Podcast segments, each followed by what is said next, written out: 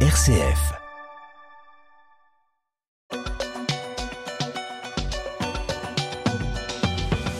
La Convention citoyenne sur la fin de vie est favorable à une aide active à mourir. Bah, c'est ce qui ressort du vote organisé dimanche dernier au CESE, le Conseil économique, social et environnemental, qui encadre les travaux des 184 Français tirés au sort pour faire des propositions sur le sujet. Dans le détail, 84% des citoyens de la Convention ont estimé que le cadre d'accompagnement de la fin de vie en France ne répondait pas aux différentes situations rencontrées. 75% se sont prononcés pour l'ouverture de l'aide active à mourir. 56% se sont prononcés pour l'accès des mineurs au suicide assisté. Est-ce vraiment une bonne idée de sortir ces premières conclusions alors que la Convention citoyenne a jusqu'à fin mars pour déposer un rapport détaillé pour faire des propositions au gouvernement sur la question de la fin de vie pour faire évoluer la législation, Vincent de Féligonde euh, ben, on peut être euh, euh, un peu désappointé par ces chiffres, mais finalement, ça reflète la réalité de la société française. En fait, selon des sondages, 90% des Français sont favorables à une aide active à mourir. Euh, là, on est à 75%, vous l'avez dit. Euh, enfin, les, les, les, 184 citoyens tirés au sort euh, ont voté à 75% pour une évolution de, de la loi, euh, en estimant que la, la loi Claes-Leonetti de 2016 n'était pas suffisante. Voilà, c'est un, c'est un fait, il faut le constater. Euh, certains disent que le, les débats ont été euh, orientés. Euh, J'en ai largement discuté avec euh, Antoine Dabundo, qui est le journaliste de La Croix, qui a suivi euh, très en détail, et sans doute le plus en détail dans la presse française, des débats. Il dit, Jean-Claude, Antoine me dit que effectivement, on a donné aux conventionnels des bases médicales, législatives et philosophiques pour comprendre les enjeux de la question. Donc effectivement, euh, on peut pas dire qu'il y a eu un biais euh, dans, le, dans le, la façon dont les débats ont été menés. Euh, alors certes, mais alors moi je, je vais quand même on peut s'interroger sur la rapidité du processus. Voilà, mais moi quand même, je vais aller un peu contre ce que vous venez de dire. Euh, J'ai interrogé sur le sujet aussi pour euh, avoir d'autres sources. Euh, Erwan Le Morelec, qui suit les choses de manière très précise. Vous savez, c'est essayiste euh, qui travaille vraiment en détail les questions de la fin de vie, qui est même engagé bénévolement euh, au centre Jeanne Garnier euh, sur la question de la, de la, fin de vie. Il est dans un service de soins palliatifs hein, de manière bénévole pour comprendre ce qui se passe vraiment dans ces services qui accompagnent la fin de la vie. Et lui me dit que finalement le biais était engagé euh, dès le début des débats de cette convention citoyenne, dans le sens où on a présenté dès l'ouverture des travaux les modèles belges et suisses. Est-ce que justement on n'a pas voulu influencer ces conventionnels, euh, Bernard Lecomte? Si vous voulez, il y a, deux, deux, façons de prendre le sujet. Euh, Vincent a raison de, de rappeler, d'ailleurs, les articles d'Antoine qui sont effectivement excellents dans la Croix.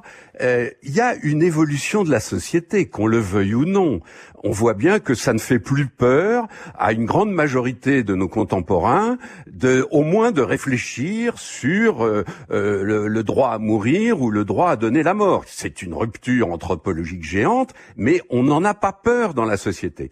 Et puis il y a un autre côté, le côté militant le côté politique, je n'ose pas dire politicien, mais il faut pas se cacher derrière son petit doigt. Quand Macron euh, pose la question, il est en campagne électorale et il cherche à séduire toute une partie, disons, progressiste de son électorat potentiel. On sent bien que Macron, lui, il hésite, il n'est pas clair sur le sujet, mais la démarche politique, elle était là. Par ailleurs, euh, de, avec tout le respect que, j'ai pour eux, mais euh, Jean-Louis, euh, euh, comment euh, Alors lequel Jean-Louis, il y en a plein, mais le non, pardon, je, je, je, je pensais à, à Falorni. Ah oui, ah Olivier oui. Falorni. Olivier Falorni. Alors oui, Bon. ça, par contre, c'est lui qui est chargé d'évaluer euh, justement le système de fin de vie en France. Il était chargé de faire euh, une évaluation euh, justement de la loi Clé-Leonetti euh, et son application en France. Et ça a choqué en particulier justement Erwan Le Morelec, mais bien d'autres, euh, parce que Olivier Falorni, c'est un des principaux défenseurs en France Voilà. de l'euthanasie. Et pardon, ça m'est revenu, je pensais à Jean-Louis Touraine aussi. Ah oui, pardon, oui. Qui sont des gens très bien, encore une fois, hein, mais qui sont en effet des militants pour euh, euh, le, le, droit à mourir, pour l'euthanasie, pour le suicide assisté. Et là où il faut faire attention, c'est quand on manie des sondages, des évaluations, et il faut faire attention aux mots qu'on emploie, parce que toutes ces questions sont extrêmement compliquées, et on peut rarement y répondre par oui ou par non. Je vous donne un exemple. Euh, si vous prenez le cas de la PMA ou de la GPA, euh, la, la, PMA, très peu de gens euh, osent, osaient s'opposer à la procréation médicalisée pour tous. Évidemment, c'est très positif. Mais rappelons-nous que dans les mêmes sondages de l'époque, 72% des Français défendaient le droit à l'enfant d'avoir un père et une mère. Donc ça dépend comment vous posez la question. Pour la GPA, ça s'appelle la gestation pour autrui. Ben, pourquoi pas? Mais demandez aux Français s'ils sont pour la marchandisation du corps de la femme, vous verrez que les résultats sont tout à fait secondaires. Eh ben, on est dans un peu le même dispositif. Le, droit de mourir dans la dignité, on, on, peut difficilement être contre. Mais si vous parlez du droit de tuer, là, d'un seul coup, vous allez avoir des sondages complètement différents. Tout dépend de l'angle qu'on donne à la question. Et là, il faut pas se leurrer. Il y a un certain nombre de bagarres militantes, de communication qui sont quand même très gênantes pour un sujet aussi important. Merci beaucoup pour ces rappels euh, sémantiques, euh, Bernard Lecomte. Vincent de Féligonde, euh, un, chiffre quand même peut-être peut, peut nous choquer ou en tout cas beaucoup nous interroger. 56% des citoyens de la Convention citoyenne donc se sont prononcés pour l'accès des mineurs au suicide assisté. Donc c'est plus de la moitié. Si cette euh, Convention citoyenne représente vraiment la population française, on, on serait donc dans un pays euh, qui euh, pourrait laisser libre les mineurs de choisir de, de, de mourir, de choisir le suicide assisté. sur le plan anthropologique, moi je pose la question est-ce que c'est pas extrêmement choquant? Est-ce qu'on n'arrive pas là à la limite d'un modèle quand même pour que des, des mineurs qui sont en train de se construire, qui sont dans des crises aussi, on le sait bien, l'adolescence c'est une période de, de crise où l'on souffre, qu'on est traversé par des questions euh, profondes, existentielles. Euh, euh, autoriser le suicide assisté pour pour des mineurs, est-ce que c'est pas une, une une une erreur majeure anthropologique?